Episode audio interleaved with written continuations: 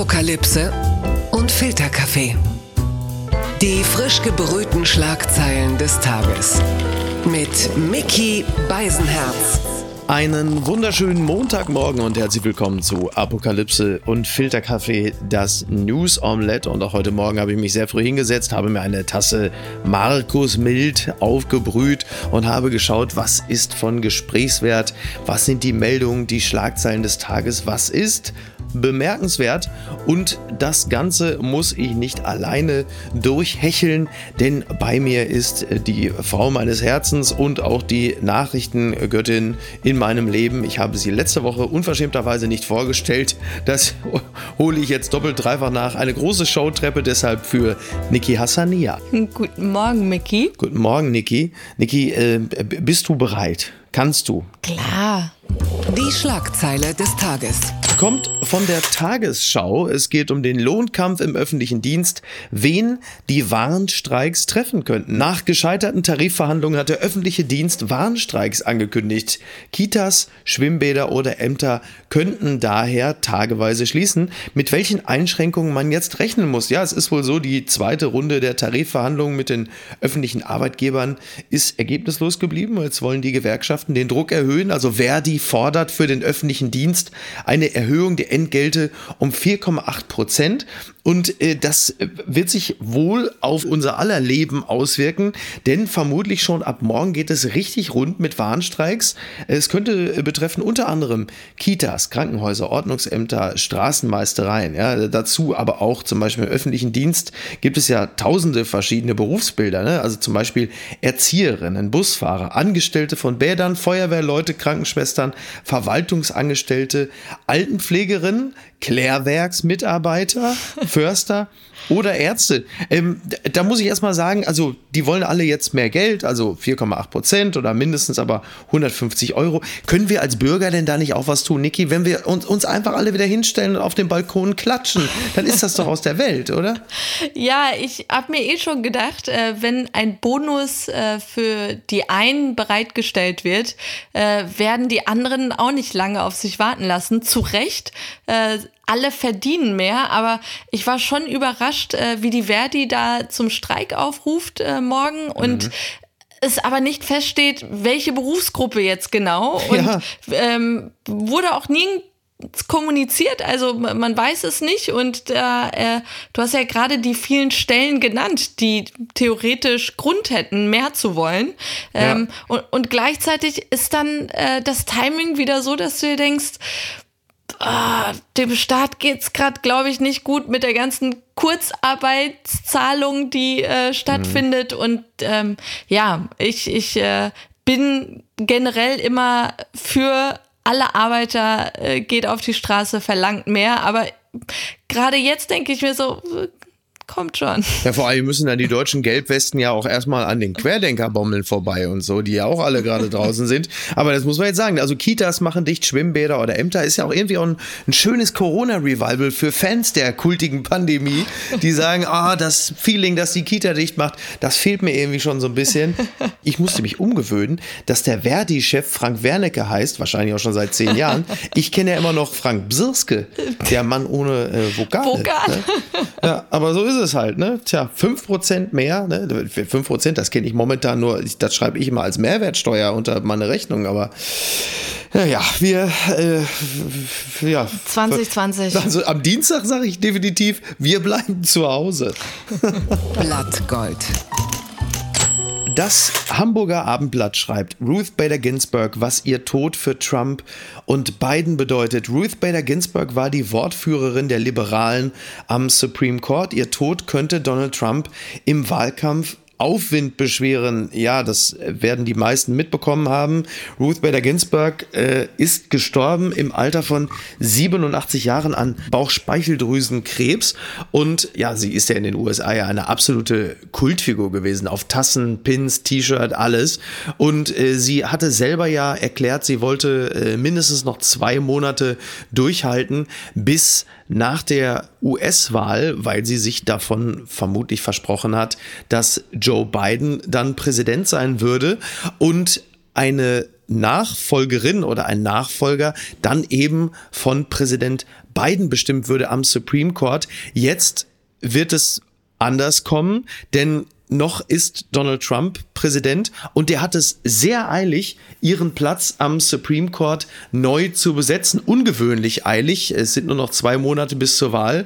Und ja, warum ist das äh, für uns, die wir keine Trump-Fans sind, warum ist das für uns so schlimm? Ja, weil das bedeuten könnte, dass eine sehr liberale äh, Richterin ersetzt wird von einem sehr konservativen Menschen. Äh, es soll eine Frau sein, auf jeden Fall, hat Trump schon angekündigt. Mhm. Und ja, das könnte könnte die Wahl natürlich äh, nochmal entscheiden. Und davor hat man echt Angst als Trump-Kritiker. Ja, also eine der beiden Frauen ist äh, Amy Coney Barrett.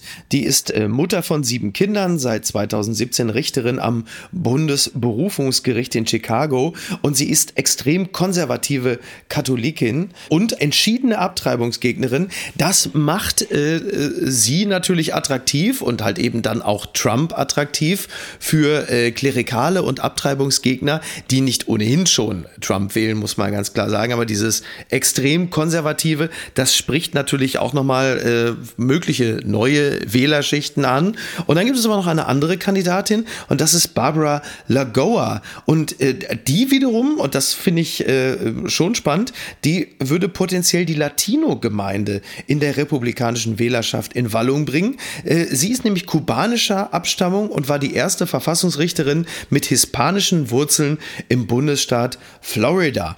So, das ist ja eine Kandidatin, da hätte ich jetzt grundsätzlich, das hört sich ja für mich eher nach beiden an. Ja, hispanische. So, Mich irritiert also. an dem Ganzen einfach das Timing. Äh, was für ein Traum als äh, Präsident fast, also da, damit hätte Trump dann drei Richter ernannt. Mhm. Ähm, wenn man bedenkt, dass Richter auf Lebzeit ernannt werden. Ja. Ähm, wow, also was für ein Glück für die Republikaner und äh, sehr. Ist ja fast wie russischer Präsident, ne? So. Genau, genau. Ja. Und wie beunruhigend äh, finde ich das auch, dass das CNN die ganze Zeit, wenn man auf die Seite geht, äh, berichtet, dass Biden wahrscheinlich im November haushoch gewinnen wird. Und da denke ich mir, meldet sowas nicht. Das lässt die Leute äh, sich nämlich ja. entspannen und, und die sollen bitte alle zur Wahl gehen, aus Angst, dass ja, ja. es eine knappe Kiste wird. Ja, eine Sache nur, was mich übrigens äh, bei diesen Verfassungsrichtern extrem überrascht in den USA, ist, äh, wie dominant da ähm, die politische Ausrichtung ist. So wie ich Verfassungsrichter grundsätzlich verstehe, ist, äh, ist ja, sollte ja keine politische Ideologie da vorgegeben sein äh, und, und die Ausrichtung sollte überhaupt gar keine Rolle spielen in der Verfassung. Verfassungsrichter sollte sich ja äh, in erster Linie um die Verfassung kümmern mhm. und äh, keine politische Arbeit betreiben. Äh, dafür ist ja, sind ja diese Gewalten geteilt. Das finde ich schon, äh, finde ich schon interessant, dass das so, dass das in den USA offensichtlich keine große Rolle spielt. Denn nach der deutschen Rechtsauffassung ist das ja doch ein bisschen anders. Das hat mich überrascht.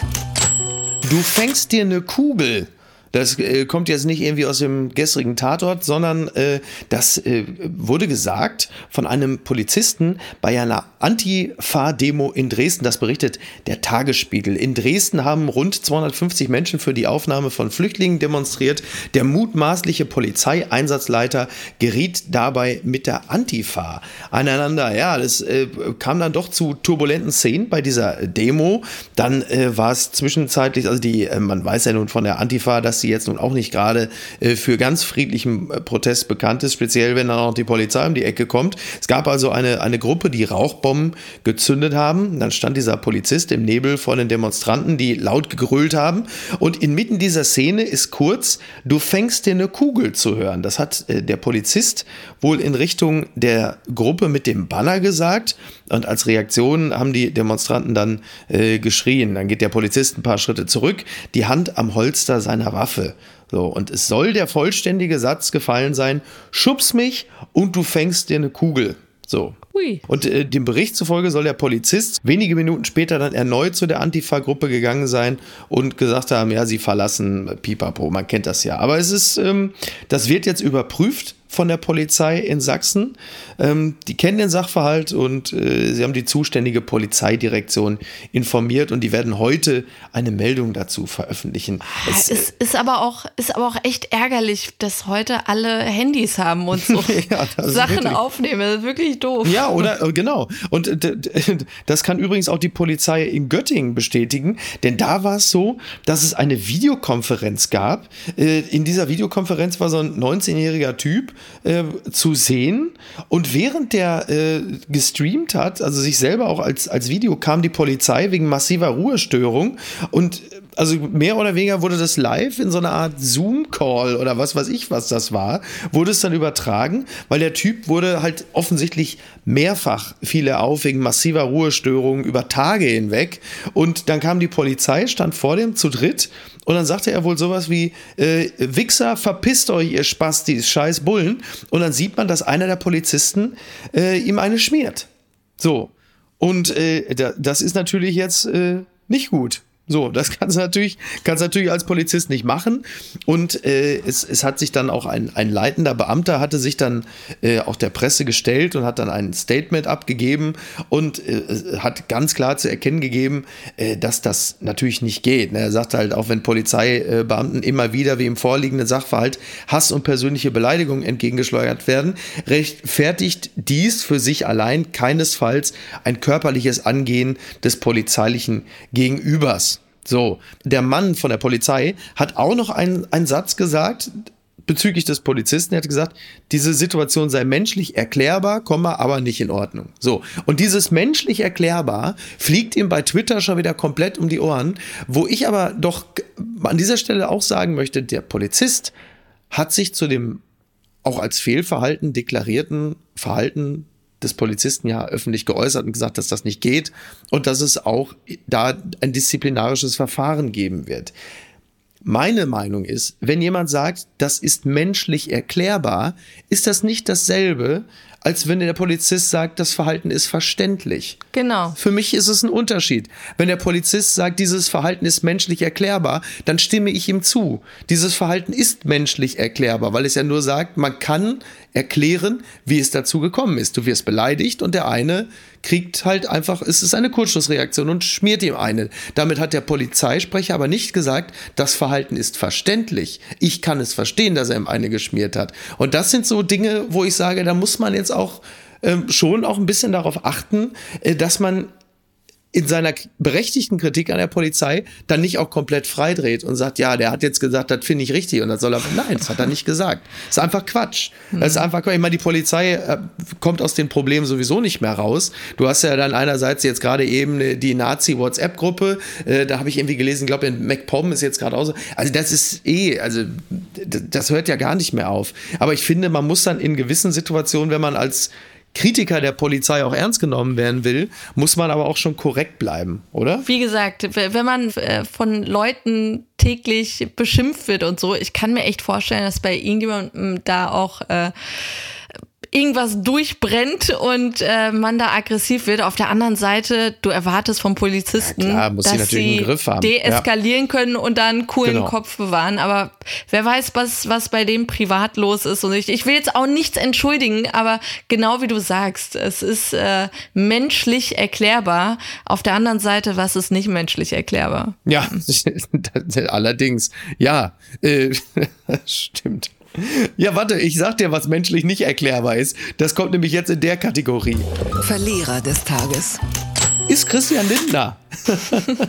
der ist, der Mann war, hatte, ein, hatte ein hartes Wochenende auf Twitter. Andererseits wer nicht. Ähm, der Express schreibt, FDP-Chef bittet um Nachsicht. Lindner stolpert mit Spruch über Teuteberg in Desaster. Christian Lindner hat die FDP vor der Bundestagswahl neu aufgestellt. Ja, das kann man so sagen. Der Parteichef wollte auf der Veranstaltung in Berlin vor allem eins, Stärke beweisen. Die FDP soll wieder raus aus der Bedeutungslosigkeit und weg von der bedrohlichen 5%-Hürde. Ich sage jetzt mal so, das hat nur so halb geklappt. Also Christian Lindner hat dann ähm, unter anderem äh, öffentlich Linda Teuteberg äh, verabschiedet als Generalsekretärin. Also sie ist ja noch in der FDP, also noch. Müssen wir gucken, was heute noch so kommt. Und Christian Lindner hat ja massiv Druck gemacht, dass Linda Teuteberg vorzeitig zurücktritt. So, ähm, sie war ja in der Partei durchaus nicht unbeliebt, aber äh, Lindner wollte offensichtlich jemanden als Generalsekretär, äh, offensichtlich auch männlich mhm. und aggressiver. Das ist ja auch immer ein bisschen die Aufgabe von Generalsekretären oder Generalsekretärinnen.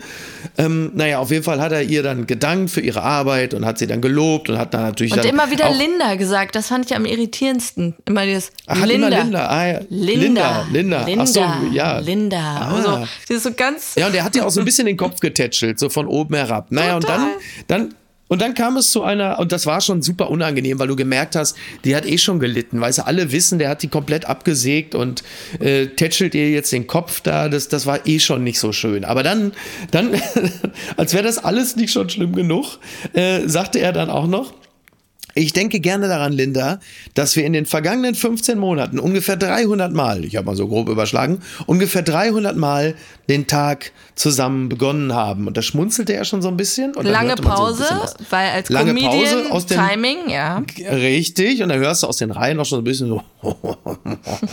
und dann sagte er, nein, nein, nein, ich spreche über unser tägliches, morgendliches Telefonat zur politischen Lage, nicht was ihr jetzt denkt. Niemand Moment, hat das gedacht, niemand hat das gedacht. Niemand. Das finde ich so gut, so ist Genau, in dem Moment schließt Linda Teuteberg äh, schon die Augen, also der Psychologe, man muss kein, man muss jetzt nicht mehrere Semester Psychologie studiert haben, um zu wissen, was in ihr vorgeht. Ekel peitscht sie. Sie hat ein bisschen geguckt wie Sting, als damals José Feliciano seine Version von Every Breath You Take einfach verhunzt hat. Und, ähm, und das war, also das war, muss man sagen, also es war übrigens auch handwerklich wahnsinnig schlecht gearbeitet, der ganze Gag. Weil, wenn es ein Gag sein sollte, und das sollte ja einer sein, dann lässt man natürlich das einfach weg. Man überlässt dann dem Publikum es im Kopf zu vervollständigen. Oder man macht es noch besser, das hätte er machen sollen. Er hätte halt einfach sagen sollen, nicht was er jetzt denkt, wir haben gebumst. Aber da kommt er ja wieder nicht drauf. Aber diese, also ich sage jetzt mal, muss man so schlimme sexistische Dinge auf der Bühne erzählen? Gibt es denn dafür keinen Podcast? Ne? Oder, Niki? ich, ich fand einfach großartig, wie sie die ganze äh, Rede überhaupt schon geguckt hat und die Kamera, mhm. wer immer Kameramann war, ähm, perfekt die ganze Zeit draufgehalten auf Linda. Sie hatte in ihren Augen, habe ich die ganze Zeit einfach nur rausgelesen, Murder, Death, Kill. Ähm, ja, ja. Die, die war wirklich so angefressen, zu Recht. Ähm, und dieser Gag war Schrott, aber auch da nochmal, wie Twitter abgegangen ist, wo ich mir dachte, ah, ja, ja. Ja, vor allen Dingen, was mich, also es war, ich habe den Clip morgens gesehen und es war natürlich auch völlig klar, wie der Tag bei Twitter laufen würde. so, es war völlig klar, von wem was in welcher Lautstärke zu dem Thema kommen würde. Das ist ja auch schon fast ein bisschen langweilig, muss man sagen. Ähm, wobei ich muss auch ehrlicherweise sagen, jetzt, also, also noch billigere sexistische Witze und Lindner kriegt Karnevalsförderung von Laschet. Ne? Also es ist halt einfach super lame. Ich vermisse einfach Brüderle und seine verteilten Tanzkarten oder was war ja. das? Ja, ich, ich glaube, die rufen von der FDP einen Exorzisten, weil Brüderle in Lindner gefahren ist. und äh, so die, das ist demnächst, genau, sie nächst, nächstens die Anmache von Christian Lindner. Hey Baby, ich kann dich innerhalb von zwei Minuten sehr unglücklich machen. ähm, ja, also ich finde, äh, das, also ich sehe es ähnlich wie du. Also man muss deswegen bei Twitter nicht sofort ihn als das mieseste Dreckschwein der Weltgeschichte deklarieren. Aber man merkt natürlich schon anhand einer solchen Rede, äh, wie es so ein bisschen um die Kultur innerhalb einer Partei äh, äh und eines Unternehmens bestellt ist. Das kann man schon sagen. Dass, äh, also ich sag mal so, wenn man jetzt schon weil das Frauenbild dort etwas progressiver ist, von der FDP zur CDU wechselt, dann äh, ist es weit gekommen, aber gut. Gewinner des Tages ist Tommy Gottschalk. DWDL meldet exklusiv, Thomas Gottschalk bekommt zwei neue Shows in der ARD. Ja, das, der Tommy, ah, noch in, ja, noch im Dezember kommt Thomas Gottschalk 2020. Die Show, ne, die der SWR für das erste produziert. Die Sendung soll sich um das im doppelten Wortsinn ausgefallene Jahr 2020 drehen. Das heißt, mit prominenten und nicht prominenten Gästen will Gottschalk verpasste Momente und ausgefallene Erlebnisse nachholen. Die Show soll zur Weihnachtszeit laufen. Das andere ist noch besser. Es ist ein sogenanntes Timetainment-Format, whatever that means. Und die Show heißt nochmal 18. Und da werden dann Prominente kommen und werden dann nochmal äh, das Jahr feiern, in dem sie 18 waren. Also ich sag dir jetzt schon, wie es läuft. Das ist dann wie Wetten das ohne Bagger. Da kommt hier, ach, der Günther, äh, hier die Schlaghose, die alten Fotos, hier die Haare. Und dann kommen noch kultige Songs hier von, ah, hier, der Status Quo und der Christopher. Es ist wirklich, das, also, ich, ich, ich, fand die 2020-Show äh, irgendwie interessanter, weil ich mir dachte, er ist ja so der Happy Onkel mhm. und äh, die Show wird einem auch so als, als äh, schönes Event verkauft und du denkst dir, was wird da gezeigt? So wie es an der Westküste gerade brennt, die Pandemie, Masken, Papp-Zuschauer bei Fußball-Events. Es ist alles so deprimiert. Ich möchte dieses Jahr ja. vergessen. Ich möchte nicht die Highlights von der Shitshow noch bekommen. So. Oh Gott, oh Gott, oh Gott. Oh, ähm, ich dachte, du wärst längst tot. Ja, ist Andi Scheuer. Die neue Westfälische Zeitung sagt, Scheuer will schnellere Bahnverbindungen quer durch Europa.